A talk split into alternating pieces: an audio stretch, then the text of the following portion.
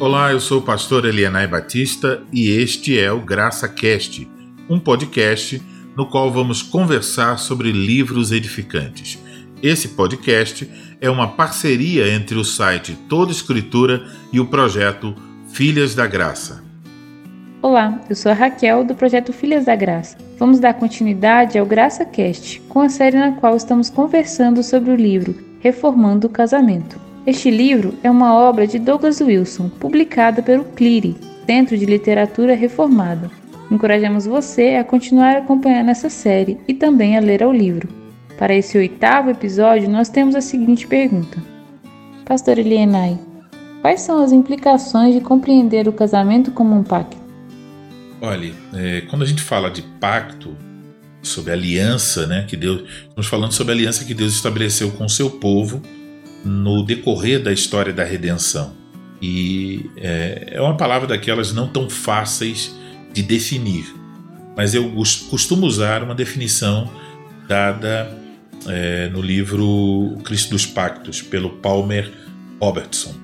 E a definição é bem simples: aliança é um pacto de sangue soberanamente administrado. Então, à luz dessa definição, eu posso destacar os seguintes pontos. Primeiro, que a aliança ela é uma iniciativa soberana. Não somos nós que começamos um pacto com Deus, mas foi Deus quem começou um pacto conosco, com seu povo. Então é importante observar isso. Você não encontra na Bíblia pessoas dizendo assim: "Ah, agora farei um pacto com o Senhor". Nós encontramos o Senhor falando a pessoas e dizendo: "Farei um pacto com você e com seus descendentes". Uh, um outro ponto é que a aliança envolve um relacionamento. Então, esse relacionamento é um relacionamento de Deus e o seu povo. E nesse relacionamento, essas duas partes tornam-se comprometidas umas com as outras. Ou seja, Deus se compromete livremente conosco e nós somos obrigados a estarmos comprometidos com Ele. Um outro ponto que devemos também entender é que esse compromisso, então ele envolve promessas e ele envolve obrigações. Então a aliança, é, o povo de Deus é, recebeu as promessas de Deus e agora tem que cumprir certas obrigações dentro dessa, dessa relação. É, biblicamente falando, a aliança é, uma, é um pacto de sangue. Todos os, os, os as alianças na Bíblia, elas são seladas, elas são fechadas podemos dizer, usando uma linguagem mais moderna, elas são assinadas com sangue. Por isso, Jesus disse que o sangue dele é o sangue da nova aliança. O sangue, basicamente, é, inclusive a, a, o termo é, fazer uma aliança que tem no Antigo Testamento, por exemplo, Gênesis 15, Jeremias 34, 18, esse termo fazer uma aliança, ele significa literalmente cortar uma aliança. Por quê? Porque o animal era cortado em duas partes, então uma banda para a esquerda, outra para a direita, e a pessoa que participava da aliança, mesmo se fosse uma aliança entre dois homens, por exemplo, eles passariam por meio daqueles animais cortados, sangue pelo chão, e eles passariam ali como quem diz: Eu quero que aconteça comigo o que aconteceu com esses animais ou seja, partida ao meio se eu não cumprir o que eu estou acertando aqui nessa aliança. Você pode ver isso lá lendo Gênesis 15. É, Abraão cortou os animais ao meio e o Senhor passou entre os animais. Você pode ver isso em Êxodo 24, versículos 6 a 8, e no próprio fato que Cristo, ao estabelecer uma nova aliança, é uma aliança em que o sangue dele é derramado.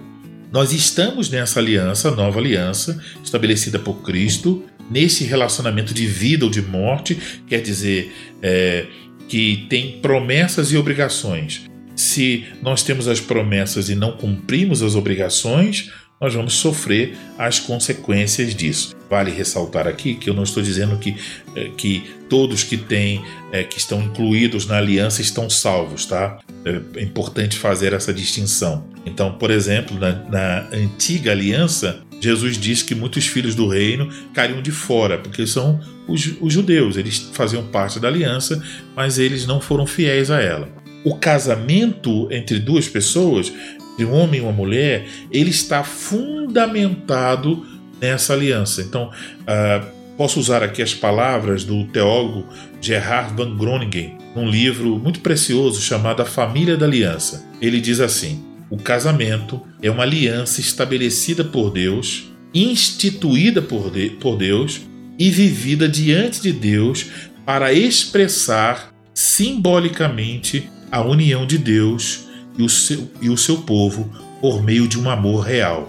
O casamento humano expressa todos os dias, simbolicamente, a aliança de Deus conosco. Então, é, é muito interessante observar isso. Eu não consigo lembrar agora de cor, mas eu acho que eu posso trazer para o próximo episódio uma passagem muito interessante e muito marcante, que é, não sei se vocês já ouviram falar, de um homem chamado Dietrich Bonhoeffer, que foi um pastor luterano na época da Segunda Guerra Mundial, um homem que estava lá enf enfrentando o Hitler e ele foi preso.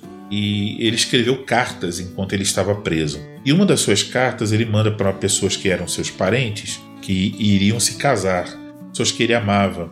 E aí ele escreve sobre o casamento nessa carta. Uma das coisas lindas que ele escreve lá é o seguinte: ele lembra a eles dois que o casamento deles era maior do que eles.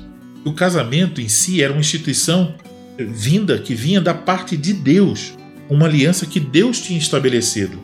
Que eles dois agora estavam entrando nisso, mas que isso era maior do que eles, mais importante do que eles. Então eu vou, eu vou começar o próximo episódio, talvez, é, com essa citação do Dietrich Bonhoeffer. O casamento é uma aliança. Então, uma das consequências é que ela não deve ser quebrada. Uma das consequências é que ela todo o tempo está refletindo a relação de Deus é, com o seu povo. O livro Reformando o Casamento vai basicamente por todo ele explicar quais são as consequências do casamento ser uma aliança. Encerramos assim mais um episódio do Graça Cast. Muito obrigada, pastora Elinai, muito obrigada a você que esteve escutando esse podcast. Permitindo o Senhor, em breve nós teremos mais episódios. Pedimos que se esse episódio foi edificante para você, que você compartilhe ou deixe um comentário. Até o próximo episódio e que Deus te abençoe.